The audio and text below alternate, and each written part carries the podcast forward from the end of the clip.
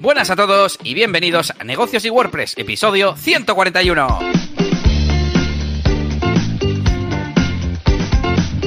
Una semana más, bienvenidos a todos a este podcast eh, en el que hablamos de negocios digitales, como no, con WordPress, con marketing online, con atención al cliente, con comunicación y todos los temas relacionados con este mundillo de ser autónomo, de ser freelance y de tener tu propio negocio y tus propios servicios. Aquí está un servidor, un jueves más, Elías Gómez, experto en WordPress y automatización. Y como no, al otro lado tenemos a mi compañero Yannick García, formador de branding y marketing online en la máquina del branding. Y que espero que ahora nos cuente su semana. ¿Qué tal, Yannick? Muy bien, muy bien. La verdad, fue una semana bueno, interesante. Un, bueno, un montón de, de vídeos, un montón de feedback también. Últimamente estoy también pues poco atendiendo un poco más, si cabe, a todo el tema de emails, de consultas que me llegan y demás. Algunas pues van para consultorías, otros eh, son cosas que más o menos puedo responder en el momento, otras cosas son feedback directamente pues de cosas que puedo ir mejorando también en mi, en mi plataforma. Eh, y bueno, pues, eh, pues bastante guay, una semana, cositas, cositas, he hecho, he hecho cosas, me siento orgulloso. Pues muy guay, muy guay. Yo he estado liado con clientes y también eh, la semana pasada contaba que he editado el último vídeo que me faltaba de mi faceta de DJ de bodas y ya hoy lo he terminado de exportar, faltaba de estabilizar algunos vídeos y tal. Y como lo, hago por semanas, en mi time blocking ya me lo he puesto por semanas, eh, pues lo he, lo he terminado, he editado también la sesión eh, la música que, se, que la grabo, la música que pongo durante toda la fiesta, y lo he se lo he enviado a la clienta y ahora esperar que diga eso de, ah, muchas gracias, porque está, ni se acordaba ya de que grabé vídeo y todo eso, seguro. Y una cosa nueva que he hecho esta semana y que empecé la semana pasada, que son directos de DJ, de la parte de DJ de discoteca, pero en vez de de música, pinchando y eso, como hago los sábados, directo de noticias un poco al estilo de los vídeos que haces tú, Yannick, de noticias todas las semanas, pero en directo y comentando un poco pues la actualidad de del mundillo dance y sobre todo de nuestra zona. Pero bueno, por ejemplo, una noticia que he comentado es la separación de Daft Punk, este grupo de dance eh, francés uh -huh. que, que, llevan casi 30 años y bueno, pues, pues eso lo puede conocer más la gente aquí del chat, ¿no? Y esas son las dos únicas así novedades, aparte de trabajo, trabajo, trabajo. Bueno, tengo alguna novedad, pero que te voy a dejar para, para más adelante. Y si quieres, te comento las noticias de la semana. Venga, dale. A ver, noticias WordPresseras, ¿no? Parece que hay algo por ahí. Tenemos noticias WordPresseras, pero primero voy a comentar una que es como más, más off topic y es eh, la novedad de que Trello añade tipos de vista eh, nuevos y tarjetas inteligentes en sus planes de pago. Así que, como digo aquí, se acabó eso de decir una vista tipo Trello eh, porque ahora tenemos eh, tipos de vista nuevos como cronograma, tabla, calendario, panel, que no sé la que, la que será. Eso sí, repito, en los planes de pago, ¿eh? Así que bueno, se vuelve un poquito ClickUp, un poquito Airtable, un poquito Todoist, también está metiendo de estos tipos de vistas, eh, y se volverá, espero, un poquito más competente. Y me moló el tema de las tarjetas inteligentes, porque, eh, por ejemplo, podías tener la misma tarjeta como repetida, lo llamaban tarjeta espejo o algo así. Y pues yo que sé, también puedes pegar en una tarjeta el enlace a un tablero y te hace una vista previa, como cositas uh -huh. así más dinámicas, ¿no? Yo diría dinámicas más que inteligentes. Sí, tenemos tarjetas vinculadas y tarjetas espejo. Bueno, echadle un vistazo, os dejo os dejo el enlace en las notas del episodio para los que uséis este, esta herramienta, porque bueno, pues la verdad es que mola que la actualicen. Y como aquí hemos hablado de vez en cuando de Trello, digo, bueno, voy a traer esta, esta noticia. Muy bien. Venga, más noticias. Eh, nos vamos con cosas de WordPress, eso sí. Eh, tengo un par de noticias. Una es esta, que van a introducir en 5.7 la opción de mm, filtrar la llamada a, o la carga de scripts y añadirles eh, atributos nuevos, atributos como async. Así que es una cosa que me ha gustado. Hay varias funciones nuevas y varios filtros nuevos, así que os dejo el enlace para que os documentéis. Eh, es muy interesante, así que guay, guay que lo metan en, en WordPress 5.7. Y eh, el otro contenido que quiero compartiros es la guía de campo de WordPress 5.7, que al fin y al cabo es una recopilación que hacen siempre eh, con todas las novedades que se han publicado a través de los diferentes posts para esta versión. Entonces, eh, va a haber una estandarización, una estandarización de colores. Ahora solo va a haber 256 colores, creo, en el panel de control de WordPress. Hasta ahora había como mucho descontrol y han limitado a 12 azules, 12 rosas, creo, 12 no sé qué, ¿no? Eh, en ese plan. Por supuesto, todas las novedades del editor de bloques. A ver si hay alguna que me llame la atención. Dynamic Hook Filter. Va a haber, este no me lo he leído todavía, pero va a haber un hook dinámico para filtrar el contenido de un único bloque. Así que eso va a estar guay. Nosotros podemos filtrar el contenido de WordPress de un post completo, pero ahora vamos a poder hacer referencia a un único bloque y modificar el, comportamiento de un bloque eh, concreto. Eso yo creo que va a estar guay. O así lo entendí yo, solo por el, por el título. Ya os digo que, que no lo he leído eh, mejoras al importador y exportador, eh, lazy loading para los eh, iframes, eso va a estar bien también. También hay una nueva funcionalidad para, desde el panel de control de WordPress, mandar un enlace a los usuarios para que reseten su contraseña, porque hay gente que no sabe cómo acceder al panel de control para darle a no me acuerdo de mi contraseña, ¿no? Entonces, hmm. desde el panel de control, el administrador va a poder decir, venga, pues le mando el enlace y que ponga él la contraseña que él quiera, porque si no, pues tú le pones una sencillita y le dices, pero cámbiala, ¿eh? Y luego, pues no la cambian y aparte, pues que no tienes por qué establecer tú la contraseña de, ningún usuario.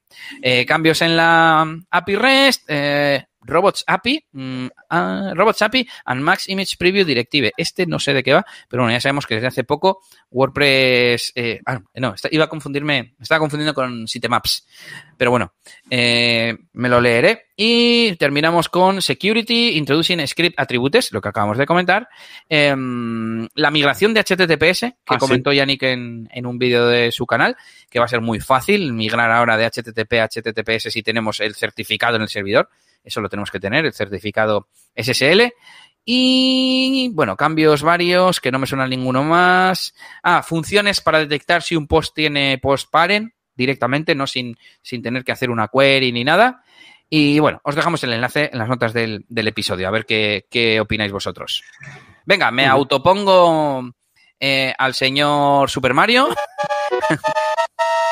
porque si no, no terminamos. Bueno, realmente tengo un par de, novedades, eh, así ya más personales, digamos, y es que he tenido una consultoría de Airtable.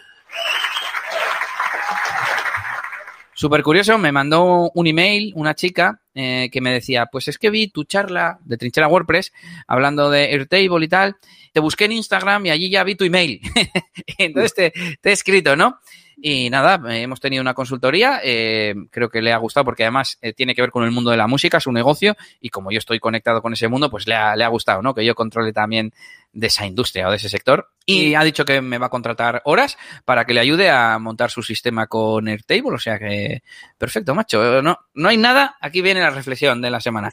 No hay nada como darse a conocer. Yo las cuatro cosas que he hecho en el último año es que luego dan sus frutos y no hace falta ni hacer campañas de marketing en el sentido marketingiano, sino solo hace falta eh, demostrar lo que sabes y ofrecer contenido gratuito a la gente. Y de repente te llega gente que quiere pagarte por más contenido como, como ese. Y la otra reflexión es que eso con nada, cuatro vídeos que he hecho de, de, de, Gravity Forms, de Airtable y demás, y ya solo por eso ya la gente me contacta. No me quiero imaginar si hiciera un calendario editorial eh, en esta faceta, que no lo hago porque como tengo varias facetas, pues no me da la vida, ¿no?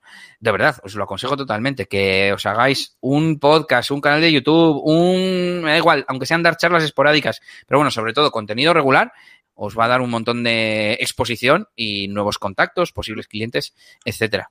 Y especialización, ¿no? Al final en cosas que igual no tienen tanta competencia ahora mismo, sobre todo si, si lo enfocas en, un, en una aplicación concreta, table hablando en español Airtable, un canal de YouTube que es pues, específico de eso, o que bueno, lo toque bastantes veces, pues tampoco hay mucho, ¿no?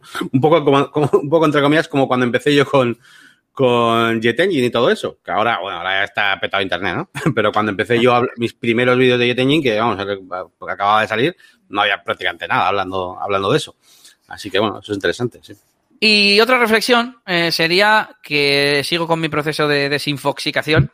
Eh, estoy bastante concentrado con no guardarme enlaces, no ponerme a ver cualquier vídeo, no despistarme en Twitter, etcétera, etcétera. Estoy siguiendo mejor mi time blocking y me faltaría, me da miedo em, el no estar al día de las noticias de mi sector y me falta una forma de consumir contenido que realmente sea relevante, pero de forma organizada Por ejemplo, yo recibo varias newsletters y de momento las leo cuando me llegan o cuando reviso el correo, ¿no?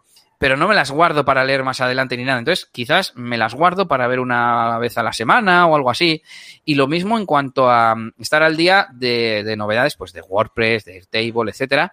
Y tengo que encontrar una forma de, de no encontrarme morralla, porque yo, por ejemplo, seguía Airtable en Twitter y te ponen mucho pues contenido externo. ¿Cómo la agencia no sé cuál ha usado Airtable para gestionar sus campañas? Y en plan, pues a ver, igual si me lo leo aprendo una tontería, pero yo lo que quiero es estar al día de novedades de Airtable, de no, nuevas funcionalidades, etcétera, etcétera. Entonces, se trata de, el proceso que voy a seguir es identificar en qué quiero estar al día, pues de WordPress, de Airtable, de tal, y encontrar fuentes que me sirvan para eso. Y no verlo cuando llega, sino verlo de forma eh, ordenada, elegida por mí. Pues una vez a la semana, pues una vez a la semana. A las noches después de cenar, pues a las noches después de, de cenar.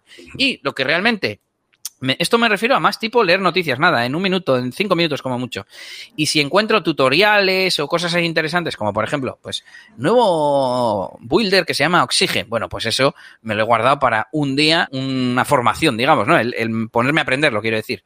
Y, y, ya está. Que igual llega, igual no llega, pero bueno, al menos que no me quite el momento, el, el tiempo en el momento, ¿no? que a veces me pasaba que me ponía a hacer, ah, qué guapo este tutorial tal, y me ponía a mirarlo, a hacerlo, y de repente digo, joder, si llevo media hora aquí tenía que estar haciendo otra cosa, ¿no? Entonces, bueno, que no me pase eso, pero bueno, progresa adecuadamente. Muy bien, pues eh, si quieres pasamos, bueno, ¿tú tienes, tienes alguna más? O... Yo ya he terminado, esto es todo por mi parte. Vale, pues voy a darle súper rapidísimo, ¿vale? Eh, nada, te, un minuto, o sea, así te lo digo, un minuto, y luego vamos ya directos. ¿Qué os puedo contar de esta semana? Bueno, ¿qué he hecho esta semana? Pues básicamente, eh, tenemos cuatro vídeos en la zona premium, muchos de ellos respondiendo a dudas eh, vuestras.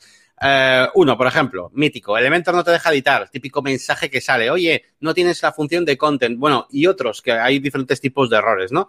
Pues nada, hago un vídeo explicando todas las posibles soluciones a esto, pero básicamente, gente, el resumen, pues hombre, pues el resumen suele ser precisamente eso, que no tienes de content dentro de ese sitio donde estás editando, y o bien es porque eh, no, estás, no tienes una plantilla con el widget de content, o bien es porque esa página está siendo controlada por otra cosa. Por ejemplo, eh, un ajuste de WooCommerce de, que controla la página de finalizar compra, con lo cual no estás editando directamente eso ahí. O incluso cosas muy raras, como por ejemplo casualidades de que eh, estés intentando editar un post llamado um, coche, con el slug coche, cuando tienes un CPT llamado coche y entonces el evento cree que es el archive. Eso también puede pasar. Así que bueno, ahí está el mini truco tutorial y un poquito con diferentes soluciones. Eh, otro vídeo hablando precisamente de lo que acabamos de comentar hace un poquito con el Jet Skin Manager, eh, donde lo que hago es exportar el panel de opciones que yo hice para los clientes, bueno, en el proyecto de De Lujo, ya sabéis que yo suelo hacer un panel de opciones de como generales para el cliente, donde pongo los colores corporativos, uh -huh. el logotipo, el CIF, la dirección, todo lo que es un poquito reutilizable en ese, en ese nivel a, eh, de la página web, pues lo que hago es exportar ese panel sin los datos, porque también se puede exportar con los datos, para importarlo al nuevo proyecto de, de Arkham. Entonces, pues, bueno, es un vídeo muy cortito donde explico pues, un poquito cómo funciona este skin, este Jet Skin Manager. Uh, vídeos cortitos, como os digo, pero no es este el caso de este. este no, no, es un vídeo, este no es un vídeo cortito. Y es que he hecho, pues bueno, la portada de este nuevo proyecto Arkham, que no sé si, si será ni siquiera la portada definitiva. Al final yo lo que quería eh, hacer, eh, soy sincero, iba a ponerme a hacer la portada del proyecto y dije, pues que quiero enseñarles algo nuevo, ¿sabes? Básicamente. Y dije, pues voy a hacer algo diferente, aunque luego no la utilice, pero para que mis suscriptores pues tengan más recursos, ¿no? Y dije, venga, pues vamos a utilizar el típico eh, scroll navigation, ¿no? Que va como por partes y luego dije, joder, pues esto molaría que fuera como un ascensor. Venga, vamos a ponerle como un skin y así seguimos viendo alguna cosa CSS, eh, fixed, tal, no sé qué. Y bueno, y al final ha quedado un poco el ejemplo que estáis viendo aquí, que de hecho puse un, como un GIF aquí de, de ejemplo, eh, que básicamente pues tenemos a la derecha como unos botones de ascensor y parece como que vas bajando entre, entre pisos y, y, nada, pues eh, diferentes secciones y, y, tal. Pero bueno, es un vídeo, pues bueno, no llega a la hora, ¿eh? La verdad es que para todo lo que hago ahí con Photoshop y de todo, no está mal. Y por último, y este también es de, pues, gracias a vosotros, por así decirlo, por las, de hecho a los suscriptores de, de la zona premium, eh, querían saber cómo hacer, por ejemplo, eh, un listing grid, pero que, mm, que digamos que, que solo muestre post de los últimos siete días, por ejemplo, ¿vale? Y entonces, bueno, pues utilizamos eh, set to time, o sea, cosas tipo, eh, pues, menos 7 days o after no sé qué, o today, bueno, ese tipo de, de palabras, ese tipo de nomenclatura de, pues, de PHP, eh, que se puede mezclar con el listing grid. Así que es una cosa interesante, porque así puedes coger y decirle, no, pues quiero que muestre solo los futuros, solo los pasados, solo los últimos cinco días. Puedes jugar con lo que, con lo que quieras. Así que esta semana, pues, Pues mira. videitos. Dime. Ese no me lo he visto. sí me he visto el de Elementor, que ya me lo sabía casi todo, por cierto. A pesar de que yo no uso Elementor, pero como me ha tocado con clientes y yo ya te lo había preguntado a ti, pues, pues Ah, ya me el del sabía. error, el de los de no te Sí, deja editar. el de- Mm. el de los errores. Creo que el Skin Manager me lo vi por encima y el de la portada también por encima, que era muy largo. eh, y pensé, digo, joder, yo esto no sé si sería mejor toda la parte gráfica en otro tutorial, pero bueno, eso ya. Y el último me lo quiero ver, ese, no, ese es nuevo, ¿no? Porque no lo había visto. Sí, ese es de ayer, creo que lo subí. Sí, eso es. Ah, Y, y venga, y termino rápidamente con qué? Con mi canal de YouTube. Vamos a YouTube. ¿Qué he puesto en mi canal de YouTube? Bueno, eh, pues he subido un vídeo nuevo de eh, la historia de WordPress. La historia de WordPress, donde hacemos un, rep- un repasito. Ay, ay, que me voy. Hacemos un repasito, pues desde 1999 hasta 2021, pues eh, con un poquito los puntos principales. No me he querido extender mucho. Es un vídeo cortito, 8 minutos, ¿vale? Que yo tenía miedo de hacer un vídeo un poco chaposo y creo que ha quedado bien. Creo que ha quedado así como muy, pues eso, videito que consume, de consumir rápido, ¿no? Que era mi intención. Sí. Y, y para que todo el mundo pues tenga, pues aunque sea un mínimo, ¿no? De conocimiento, pues un poquito de dónde ha venido WordPress y tal y cómo ha ido evolucionando. Así que, bueno, creo que era, era como necesario, ¿no? O sea, para el canal. Es como no, cómo no voy a tener un vídeo de estos. De hecho, lo he metido en el de, al finalmente lo he metido también en el de, en el diccionario de WordPress, que no es un vídeo como tal, Sí. de mi serie, Sí. pero lo he metido ahí. Digo, mira, pues no, no, no le va mal, vamos. Así que, mm, nada, esto ha sido por mi parte esta semana. Eh, noticias, ya comentaremos la mañana un poquito, eh, pero básicamente mm, hay algunas novedades de CrocoBlock, hay novedades de Affiliate WP que han hecho un panel ¿Sí? súper guapo para, para lo que es para los afiliados en plan pro. De hecho, han cambiado el nombre. Ya no es el Affiliate WP Dashboard, eh, lo han llamado eh, Portal. o sea, y, y han dicho es que tenemos que llamarlo así porque es que ahora es un portal. Eh, y algunas cositas por ahí que, que veremos nuevas, pero bueno, ese es el resumen. Así que no he tardado un minuto, pero bueno, con tres o cuatro. Pero te falta el hito importante de la semana, que es. Me lo iba a dejar. A ver. trrr. Hemos llegado a 15.000 suscriptores en la máquina de branding. Bien. Bueno.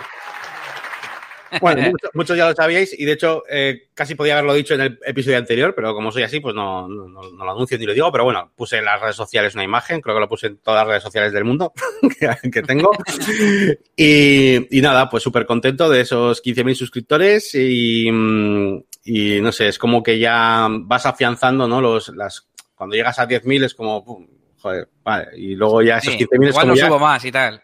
Claro, eh, pero bueno, al final las estadísticas del canal van muy bien. Eh, sí que es verdad que, que mm, llega gente nueva con, con nuevos tipos de contenido. Entonces, al final, eh, yo sé que a todo el mundo lo que le gusta es que haga, me ponga a hacer ahora ya de una vez el vídeo de la API con Jet Engine, no sé qué, que lo voy a hacer. Siempre digo, ¿qué voy a hacer? Pero claro, pues haces vídeos a veces un poquito más abiertos, mismamente como el de PrestaShop que hice de la canción, por ejemplo, ha traído a gente nueva y lo sé, lo sé que ha traído gente nueva. Claro. Eh, el de este, por ejemplo, que acabo de subir de historia de WordPress, también puede traer gente un poquito que está empezando, que tiene otro tipo de, de inquietudes. Y bueno, pues eso también me, me interesa. Al final eh, hay que entender que gente nueva que entra es gente que igual de primeras, pues igual no sabe tanto como todos los que son ya pues fieles a mi canal, pero que en poco tiempo, en cuanto se vean, ya sabéis, lo del par de cursitos que tengo ahí en el canal, pues ya van a estar ahí al día y, y es pues más gente para hacer esta comunidad, ¿no? De la máquina de branding, que nos ayudemos entre todos y tal. Así que bueno, de vez en cuando pues meto algún vídeo, así que no es un, un tutorial ahí, venga. Así que, pero vamos, que va muy bien, va muy bien el canal, sigo subiendo más o menos a unos, no, no llega a mil, pero vamos, de 700 no bajo, 700 suscriptores al mes. Eh, así que está súper guay. Así que muy contento, súper contento, la verdad. Sí, sí. Oye, es que no paras de currar, así que eso se tiene que ver. Por cierto, por cierto, también hemos pasado 400 suscriptores en el canal de Oh. negocios y WordPress. Es verdad, es verdad. Así que muchas gracias a todos los que nos estáis escuchando y que estáis por el chat y que estáis aquí eh, cada jueves o escuchándonos en el podcast, por supuesto. Venga, Yannick, pues nos Venga. vamos con nuestro tema central. Que si no le damos caña a esto, no, no avanzamos. Venga, Yannick, que hoy llevas tú el tema. Venga, pues vamos a hablar un poquito de, de, negocios escalables y, y, bueno, sobre todo aplicado a marcas personales, que es un poquito pues lo, lo, que nos queremos centrar un poco, porque también es un poco lo que más, más cercano nos, nos pilla.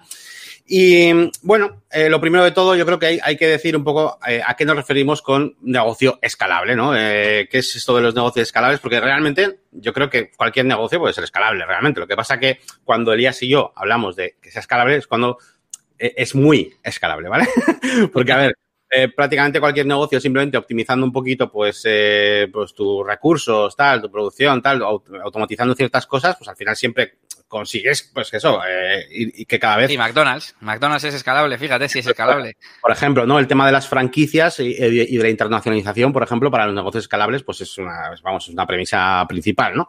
Eh, pero no nos estamos refiriendo exactamente a eso, ¿no? Estamos refiriendo ya a cosas más de negocios personales donde, eh, pues son modelos de negocio donde, bueno, pues eh, tú vas a dedicar una serie de recursos, bien sea tiempo, bien sea, pues bueno, los recursos que sean, y no por dedicar el doble de recursos vas a ganar el doble de dinero, sino que con los mismos recursos, pues igual puedes ganar hasta 20, 20, 30, 40, 50 o hasta el infinito más, siempre uh -huh. eh, gastando más o menos el mismo eh, recursos, ¿no? O al menos que no sea directamente lineal, ¿no? Así que es un poquito esa la idea principal. Así que vamos a juntar ese tema con el, con el branding y cómo, cómo tener una marca personal y vamos pues eh, a charlar un poco, ¿vale? De, de diferentes cosas. Así que lo primero de todo, si te quieres montar un negocio, bueno, que por cierto, todo esto lo hablamos sobre todo para todos vosotros que igual sois freelance, estáis haciendo páginas web, desarrollo no sé qué, ta, ta, ta, ta, y va a llegar un momento en que dices, joder, es que estoy, todo el día haciendo cosas, ya, trabajando para, para sobrevivir. Bueno, puedes montarte algo alternativamente para que te vaya ayudando, ¿vale? Y que no tengas que dedicar siempre toda esa, todas esas horas, ¿no? Entonces, ¿Mm? preparando esto. ¿Cómo? Vamos a empezar con la preparación. Eh, puntos importantes. Voy a decir yo el primero de ellos, pues eh, que básicamente es descubrir cuál es eh, tu pasión, ¿vale? Y algo que te guste. Eh, y evidentemente de lo que de lo que seas fuerte y eso y, no basta con ser bueno en algo y, lo, lo, lo, remarco porque a ti te puede tú puedes ser muy bueno haciendo algo pero si no tienes realmente pasión por ello es difícil que luego sepas transmitirlo y sepas eh, crear una marca en base a eso ¿de acuerdo? Porque para crear una marca eh, vas a necesitar eso, eh, muchas, muchas otras cosas aparte del conocimiento simplemente, ¿de acuerdo? Y vas a tener que dedicarle eh, mucho tiempo, sobre todo, vas a tener que transmitir pues cosas, valores diferen, diferenciadores que te hagan diferente al resto y, ese tipo de conceptos que, de, hacerte diferente al resto y demás tiene que ser algo que, te nazca, que es algo que te guste, porque simplemente con ser bueno haciendo algo que ya existe, pues mmm, va a ser más complicado el éxito. de ¿no? acuerdo. Así que eso de descubrir tu pasión sería el primer punto, ¿vale? Algo que realmente te apasione. Y eh, pues lo primero que vamos a hacer, y de forma muy resumida, porque hemos hablado también aquí muchas veces, es pues todo el tema de creación de marca, de ese branding inicial, donde vemos cuáles son nuestras fortalezas, cuáles son nuestras debilidades, eh, vamos a analizar también a la competencia, qué tipo de, de, de competencia hay en el, en el, mercado, ¿no? Pues en función de lo que tú te quieras eh, montar. Si tú, por ejemplo, pues es, mira, es que yo, eh, a mí, mi pasión es eh, qué sé, pues, pues, pues, pues el, el, dise el, diseño, ¿no? El diseño gráfico, los efectos visuales y todo eso. Y además también tengo conocimientos de páginas web y tal. Bueno, pues me gustaría dedicarme un poquito a este mundillo y tal. Bueno, uh -huh. pues eh, ¿cuánta gente hay hablando de esto? ¿Cuáles son mis fortalezas? Eh, ¿Cómo es mi tipo de, de usuario, mi tipo de, de, cliente? Mi tipo de cliente no es un programador normalmente, es otro... Vamos a ir viendo un poquito eh, todos esos conceptos pues que son más ligados al branding, pero tenemos que partir de esa base, ¿no? Así que eh, analizamos fortalezas y debilidades, analizamos la competencia, definimos cómo son nuestros futuros compradores, porque una de las máximas para hacer un negocio escalable de marca personal es crear una comunidad, ¿vale? Así que tienes que tener muy claro, eh, eh, a ver, que eso va a ir cambiando, ¿vale? Porque también otra de las cosas que pasa casi siempre en los negocios escalables es que las cosas van cambiando con el tiempo y, y se alimenta mucho del feedback, ¿vale? De que vas recibiendo. Pero de primeras, tienes que tener una idea de cómo va a ser esa, esa comunidad, ¿no? Que quieres tener. Tú te la creas, ¿eh? Yo muchas veces me, me quejo, entre comillas, ¿no? Me pongo ahí un poco llorón y digo, joder, es que a mí con lo que me gustaba el diseño y ahora todo el mundo es WordPress, WordPress, WordPress. Joder, quiero hacer más cosas, pero soy yo el culpable, soy yo el culpable. Yo he creado esa, esa comunidad, ¿no? Entonces, eh, mejor piénsatelo antes bien, piensa bien lo que quieres tener, porque depende de las decisiones que tomes, pues tendrás una cosa u otra. No quiero pararte mucho, porque no tenemos mucho tiempo más hoy, o sea, no, no, podemos alargarnos, quiero decir, en el tema central, pero sí te voy a preguntar, eh, ¿qué es para ti una comunidad? Porque tienen que estar en un foro o en un Slack o en un Telegram, o en el momento que son seguidores tuyos, aunque entre ellos no se conozcan, ya es una comunidad. Es bueno mmm, fomentar que se conozcan, que se vean en un chat como estamos haciendo nosotros ahora. ¿Qué, ¿A qué te refieres exactamente? Porque es algo que yo me planteo también de vez en cuando. Pues, eh, a ver, para mí la comunidad ya nace en el momento en el que, en el que existen personas que, que es que iba a ponerme muy así, muy romántico, de que aman tu marca, ¿no? Que, que, que les gusta tu marca, pero bueno, vamos a llevarlo un poquito más al mundo real, que, que consumen tu marca, ¿vale? Uh -huh.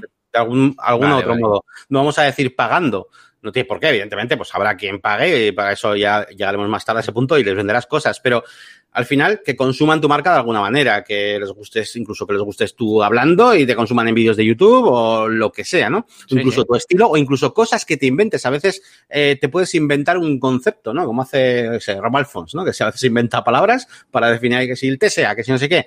Y, y ese tipo de cosas generan eh, cosas en común entre mucha gente eh, y, y sí. ya, estás, ya estás generando una comunidad, ¿no? Entonces, es un poquito, un poquito esa la idea que tengo. Vale, que tengan una, o sea, gente que tiene cosas en común, entre ellas que tienen una afinidad contigo y una eh, conexión, pero bueno, y que activamente la demuestran, como tú dices, con consumiendo el contenido o lo que sea. Correcto, me parece adecuado. Eso es. Y nada, pues después de toda esta cosa así que parece súper teórica, pero que luego os dais cuenta de que es muy importante, pues viene lo, que primero pensamos normalmente, que es la parte de qué, qué producto diseñamos y qué, qué, servicio vamos a dar, ¿no?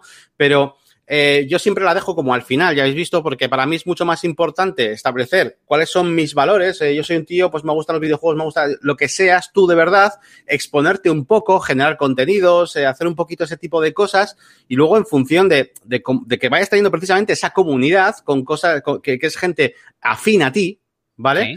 Eh, que has podido no venderles nada hasta ahora, has podido hacer newsletters gratuitas, has podido hacer un blog, no hace falta que les vendido, vendido nada, pero ya tienes una comunidad, entonces empiezas a diseñar un producto, porque la parte del diseño de producto, una de las cosas más importantes es precisamente saber eh, qué necesidades va a tener tu cliente. Y hasta que no creas esa comunidad y no te das cuenta de realmente, a no ser que tengas aquí, seas un analista de branding de la ostra. Hagas un estudio de mercado o lo que sea. No lo vas a saber. Tú te vas a poner ahí, te vas a exponer al mundo y de repente vas a ver que tu comunidad, onda, pues, jo, pues todos estos, eh, pues oye, fíjate, fíjate que les mola el tema de, yo qué sé, del Blender ahora a, los, a mis suscriptores, ¿vale? o lo que sea, ¿no? Entonces, ahí es cuando deberías empezar a diseñar un producto, algo que realmente que mantenga. Eso se ve mucho en YouTube. Hay movers empiezan, tienen ahí, en cuanto llegan a 40.000, 50.000, 60.000 suscriptores y de repente se hacen una web. Fijaos, ¿eh? cuando llegan igual a 50.000 o 60.000 suscriptores, se hacen una web. Y ya, claro, porque ya saben, ya saben qué cosas les gusta, qué no gusta, que van a querer un foro, que no, que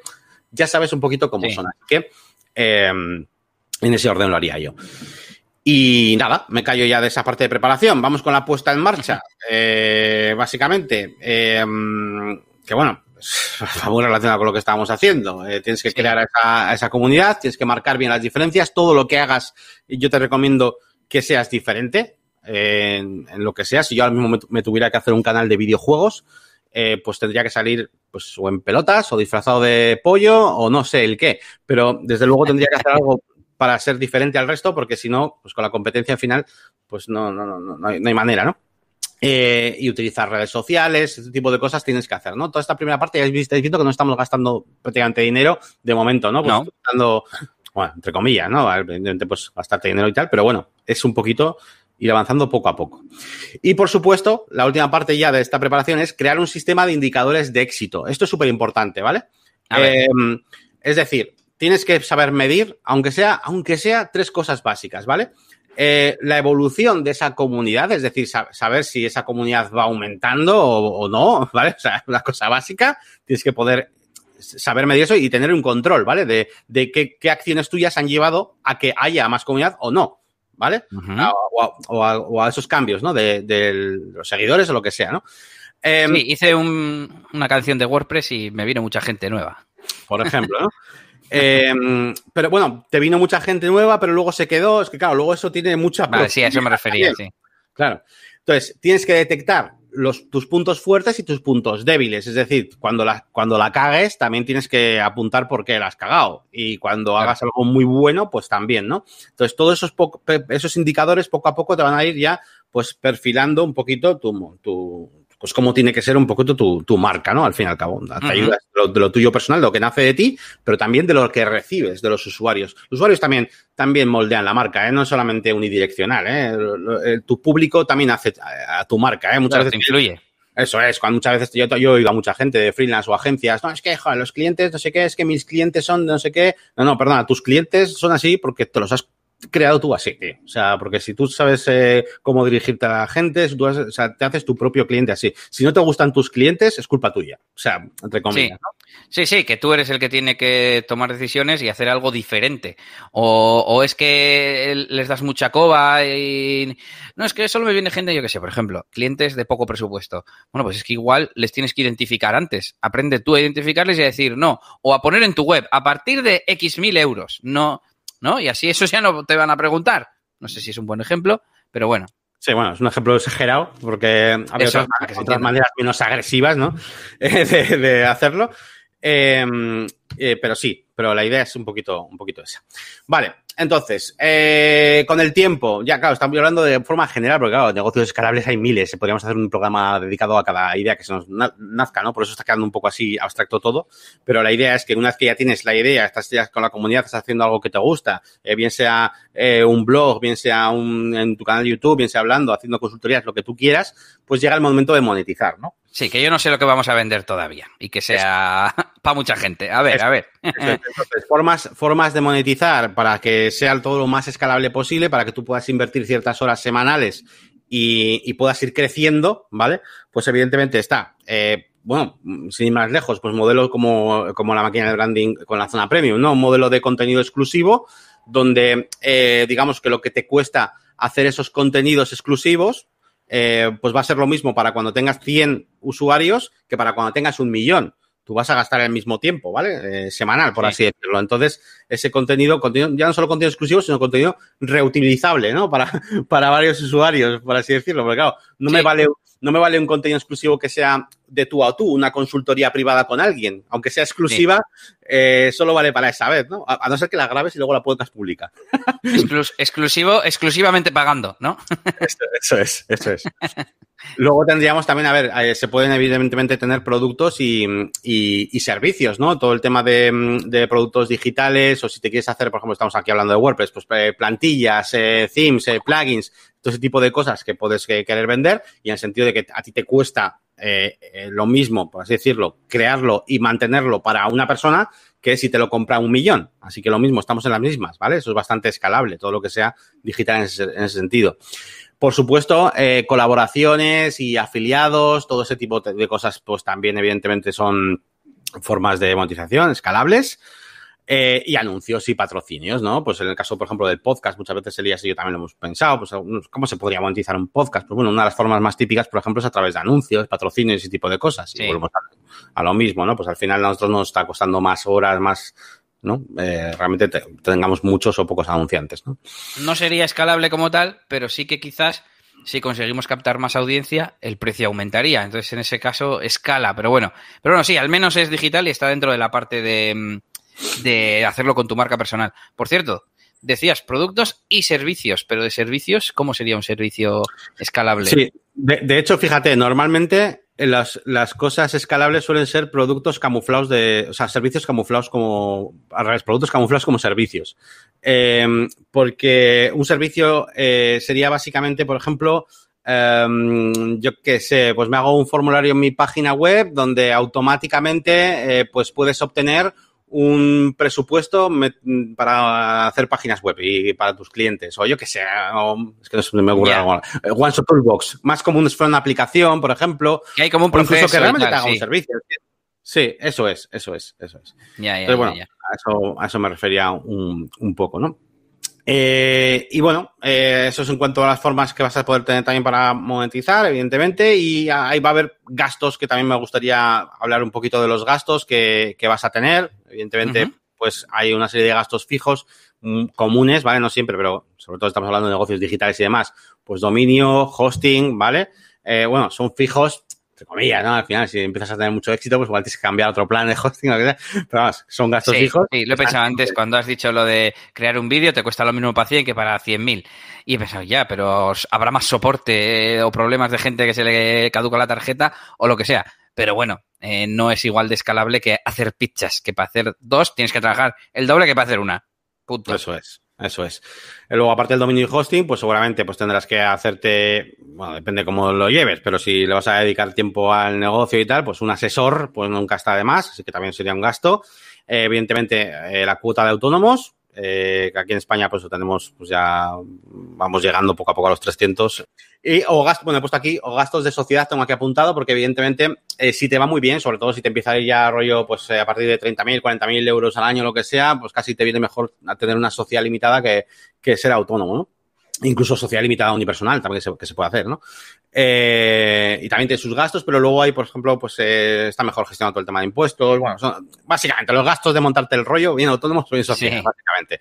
Y luego, eh, herramientas, ¿vale? Herramientas eh, externas que puedas necesitar, de plugins, de aplicaciones, por ejemplo, Elías, pues, de, ¿no? de aplicaciones para productividad, para eh, ese tipo de cosas, o para organización, que si tu CRM, que si Cuaderno, por ejemplo, eh, que es una aplicación, pues bueno, pues un poquito para que calcule, por ejemplo, si tienes un negocio, pues precisamente, ¿no? Pues como la máquina de branding, que, que mm, tiene suscripciones de todas partes del mundo y al ser un infoproducto, pues tiene que calcular el IVA del país de- dependiendo de cada uno, pues eh, te hacen falta herramientas pues como esta, como cuaderno, para que luego pues todo, puedas hacer todas las cosas correctamente, la factura y demás. Eh, Vimeo, si vas a utilizar vídeos y quieres tener pues un mínimamente un poco de seguridad o lo que sea. Bueno, al final, ese tipo de herramientas. Podríamos decir que en cuanto a gastos fijos, fácilmente, por lo menos aquí en España, a- a- a- para, aunque sea lo más mínimo que hagas, de 400, 500 euros, no te vas a librar, ¿vale? Seguro, seguro. O sea, Sí, mínimo, mínimo.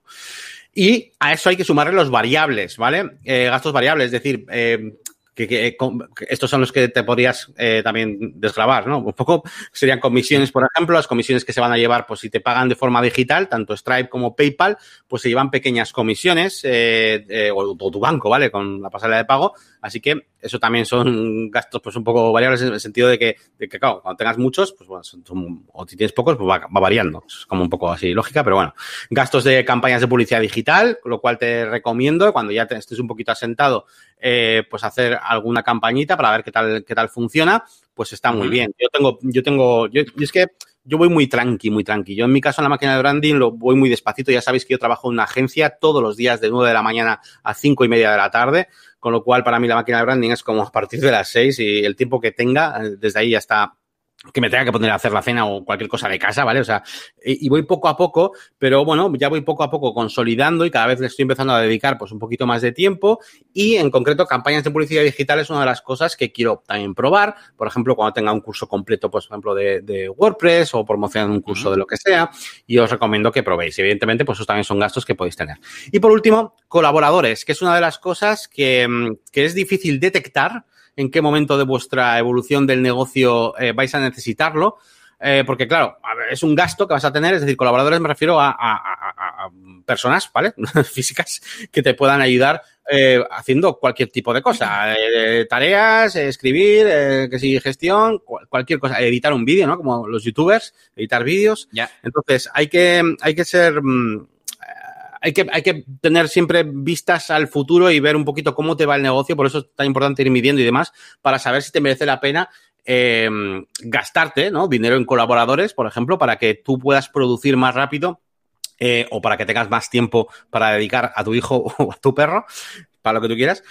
Pero, mm, pero es importante y es un dinero que al final pues hay que recurrir a ello. ¿eh? Muchas veces yo he visto negocios muy buenos que han empezado pues, pues igual de, eh, de, de- de diseño de páginas web, por ejemplo, pero al final Bien. pues tener colaboradores para el tema del diseño, para el tema de- para cosas muy específicas, ¿no? Especializadas, por ejemplo, pues viene muy bien. Pero es que en los negocios escalables eh, eh, te, te ayuda mucho a tener más tiempo todavía, ¿vale? Para poder invertir más y hacer mejor y dar un producto de mejor calidad, a veces para subir el precio, etcétera, etcétera, etcétera, ¿vale?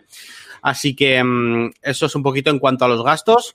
Eh, resumen, eso, 500, 600 euros no te va a quitar nadie. Así que mm, si es, por ejemplo, haces una membresía o lo que sea, pues ya puedes tener ahí suscriptores porque si no, eh, pues, mal empiezas. Y, mm, y no sé, habla tú un poco más si quieres contar algo. Pues mira, justo te iba a decir, a ver si hacemos, veo que queda como alguna conclusión y tal, pero mm, si te parece, resumimos rápidamente. Primera parte, encontrar qué quieres hacer y qué servicio quieres vender.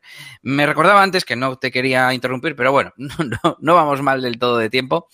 Y, yo me acuerdo que hice el famoso Ikigai, ¿no? Y a mí me costaba encontrar realmente lo que yo quería ser o podía ser, porque, oye, no es fácil que te encajen las cuatro eh, ramas del Ikigai y justo tengas una cosa perfecta. Entonces, bueno, al final es encontrar una que tenga las máximas cualidades posibles de que te guste, que ayudes al mundo, que ganes dinero, que no sé qué, eh, etcétera, ¿no? Que es el tema del, Ikigai. Y, realmente mm, no tiene por qué ser. o sea, tienes que encontrar todas las cosas que te gustan y ver cómo eso en una coctelera, qué saldría, ¿no? Metiéndolo en una coctelera. Porque yo digo, pues me gustan las páginas web, me gusta no sé qué, me gusta no sé cuál. Vale, pues que yo igual, según mi Ikigai, lo que tendría que hacer Claro, si empezase ahora de cero, que esa es otra historia, pero bueno, lo dejamos para otro programa, tema de quemar los barcos y emprender o trabajar por cuenta eh, ajena, etcétera. Em, yo tendría que ser youtuber de, em, de cosas de tecnología para músicos. Y, tendría todo, claro, quizás sería demasiado nicho, etcétera, etcétera. Pero bueno, quiero dejar aquí esta, esta reflexión de que yo lo medio hice, eh, no me decidí a hacer ningún cambio porque quizás lo que tenía que hacer era demasiado radical, pero os recomiendo que al menos lo analicéis y, reflexionéis. A mí que me gusta, con qué soy feliz, qué se me da bien. Y no solamente, bueno, qué conocimientos tengo, vale, programar en WordPress, vale, pero a la vez te gusta enseñar, ¿no? Y yo, por ejemplo, una cosa que no me gusta de los de tener clientes es que lo que haces mm, solo está para el cliente, que es obviamente lo lógico, ¿no? Pero, pues igual prefiero hacer cursos que, o una web que luego le regalo a alguien pero la pongo en YouTube para que la gente aprenda y me gano la vida pues con patrocinadores, con la monetización de YouTube, etcétera, ¿no? Entonces, bueno, mm, esa reflexión os invito a que la hagáis. Vale, ya sabemos a qué nos vamos a dedicar, qué servicio, etcétera. Luego hay que comunicarlo a la gente, hacer contenido, etcétera, etcétera, para que la gente lo sepa. Que tienes que exponer, eh, eso, es impepinable, porque eso es súper importante y no podemos dejarlo de lado. O sea, tienes que exponerte de alguna forma. No hace falta que te pongas en medio de una cámara en YouTube, pero desde luego tienes que exponerte algo. Me da igual, si no te pones una cámara en YouTube, pues te gastas el dinero en poner carteles en la calle pero necesitas exposición. La gente no te va a conocer vale. porque sí, ¿vale? O sea... Yo iba a decirte y los de Twitter, que últimamente están como muy, muy de moda, por no decir un blog, ¿no? Y ser un poco más moderno, entre comillas. Eh, venga, luego eh, es esta comunicación y toda esta exposición siendo único, ¿no? Eh, dando a, mm, que vayan tus valores por delante y tu diferenciación, por así decir. Y por último, bueno, hemos comentado como los distintos modelos que hay, pero que vendrían derivados de lo anterior, ¿no? Eh, si ya has dicho que tú vas a tener un membership site, pues no vas a decir que de repente ofreces, no sé, productos de otro tipo. Pero bueno, también se pueden combinar, estoy pensando, ¿no? Tú podrías tener plantillas para Elementor vendidas sueltas, por ejemplo, en tu web.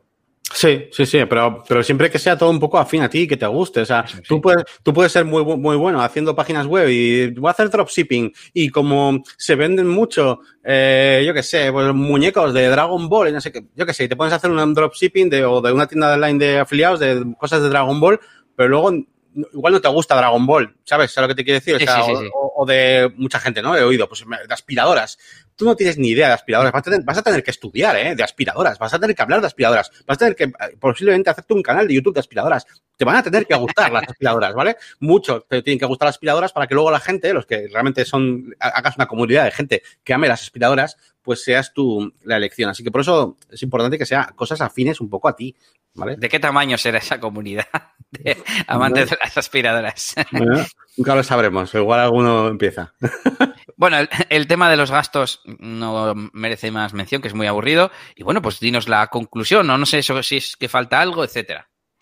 No, eh, conclusión, pues nada, pues que yo os animo, bueno, y Elías también, que lo sé yo, porque Elías de hecho es el que me ha animado a mí siempre a esto, eh, a hacer, eh, bueno, a trabajar de forma en la que pues, no sea siempre un intercambio de tiempo por dinero de forma lineal, ¿vale? Eso es lo, lo más importante, tenéis que buscar eso.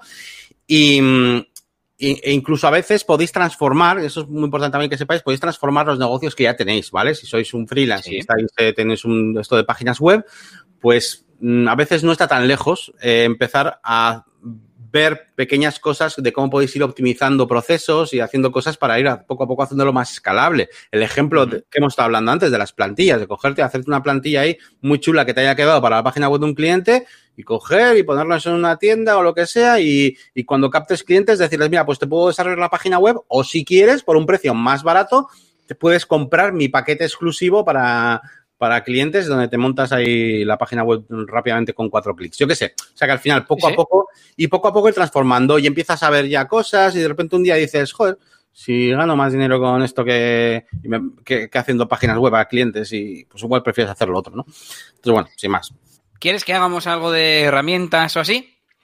Eh, yo no he apuntado ninguna herramienta, realmente. Mm, bueno, no sé si tenía apuntado alguna de antes. Creo que no. Mm, creo que no. Venga, os voy a decir yo una herramienta y hacemos un Back to the Future rapidito. Aunque no tenemos por aquí a nuestro amigo Daniel Gaeta, que es el que lo ha inspirado.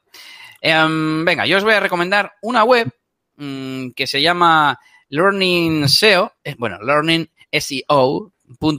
.io, eh, con la que tenéis una, mm, una guía para poder aprender SEO. Eh, en los distintos niveles o fases, bueno, sí, niveles de, de, esta disciplina.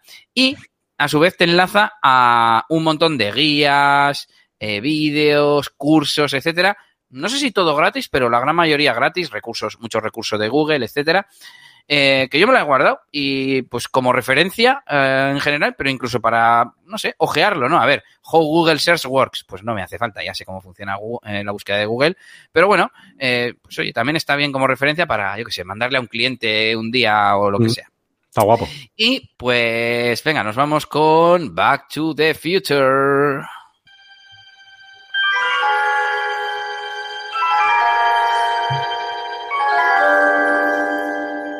Bueno, pues tenemos un Back to the Future porque comentábamos eh, la semana pasada sobre la actualización de, de plugins eh, desde ManageWP eh, subiéndolos tú a tu cuenta de, Google Drive, nos decía, nos decía Daniel. Eh, el caso es que estuve investigando y tal, vimos, eh, vi con Yanni cómo se hacía. Yo solo podía conectarme con Dropbox y tú puedes tener subidos a una carpeta de Dropbox. Bueno, de hecho lo que haces es subirle desde ManageWP y lo que te hace es crearte una carpeta en Dropbox y se suben ahí los, los plugins.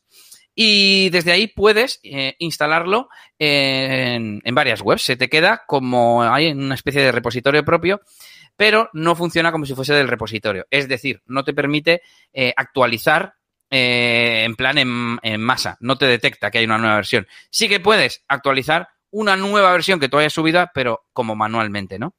Y yo creo que también antiguamente se podía utilizar Google Drive también para, por ejemplo, copias de seguridad externas a un, mm. a un alojamiento externo. Ahora ya eso no se puede. Y Daniel me comentaba que, mm, que él tiene la conexión, creo que tiene todavía la conexión con Google Drive, eh, pero yo no la tengo en ningún sitio para, para conectar. Y esa es el Back to the Future, que lo, eh, que lo estuvimos investigando. Contacté incluso con el soporte de ManageWP y me dijeron que era como, como lo estoy explicando y que no se puede hacer y que lo apuntaban como feedback. Y decía, si más usuarios nos lo piden, quizás lo consideremos, porque al fin y al cabo, decíamos Yannick y yo, ¿no? Igual simplemente subiendo el zip con el mismo nombre eh, detecta que la, la, fecha del archivo es más nuevo o algo así. No, no sabíamos muy bien cómo funcionaba. Si WordPress y ya ahí queda. solamente detectando el nombre del archivo, pues banaje, pues hay que hacerlo mejor como mínimo. Y nos vamos hasta la semana que viene. ¿Qué, qué tenemos la semana que viene, Yannick? ¿Qué tenemos la semana que viene? Bueno, pues la semana que viene vamos a hablar de algo muy interesante. Eh, vamos a hablar sobre eh, cómo, a ver, ¿eh? ¿cómo lo explico? Porque lo, la forma rápida es eh, contenido restringido, ¿vale? O sea, dices, va, restring content pro, pero hay diferentes niveles, yo, sobre todo esto es feedback vuestro, ¿eh? de cosas que me habéis ido preguntando, y hay diferentes formas de restringir el contenido en función de, de qué tipo de negocio quieres hacer. Hay, hay, gente que quiere simplemente, oye, quiero que esto esté protegido porque lo quiero que mm, los padres de mi asociación de, o del colegio, no sé qué, vean las fotos de sus hijos. Una cosa sencilla, uh -huh. no implica pagos ni nada. Luego hay un nivel más. No quiero que haya un contenido restringido cuando alguien compre pues entonces ya que pueda verlo, pero no es una membresía ni nada, simplemente compra y ya puede ver un contenido, no te hace falta Restring Content Pro para eso. O sea, y vamos a ir subiendo un poquito escalones hasta llegar pues a lo típico, ya sabemos, Restring Content Pro y este tipo de cosas, y hablaremos un poco de contenido restringido, de los permisos, eh, y es y casi, casi más que un modelo de negocio, es casi, casi como una herramienta para, para pues, válida para muchos negocios digitales. Así que mm, hablaremos de todo esto, de contenido restringido, no sé cómo llamaremos el episodio, contenido restringido, contenido protegido. No, restringido, es que se llama así, se llama contenido restringido. Pero recordad, no estamos hablando de, eh, membresía. De, membresía, ¿vale? Porque muchas veces unimos las dos cosas, porque Restrict Contempro lo une, pero no tiene por qué. Una cosa es restringir el contenido, otra cosa es la membresía, ¿vale? Y de hecho, muchas veces podemos jugar con las cosas por separado. Eh, con JetEngine, con cuatro cosas más, te puedes hacer contenido restringido y luego la membresía la puedes gestionar con WooCommerce eh, Membership. Y ya está, ¿vale? O sea, así que mm, hablaremos de todos esos temas que son interesantes. Pues aquí nos despedimos eh, por este episodio 141.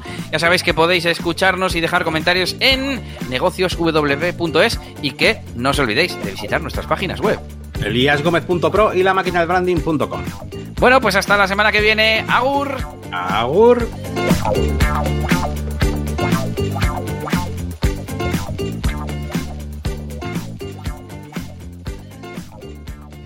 Y Daniel no dice yogur, dice eres la polla. Nos vale también. bueno, gente, hasta otro día, que yo me voy.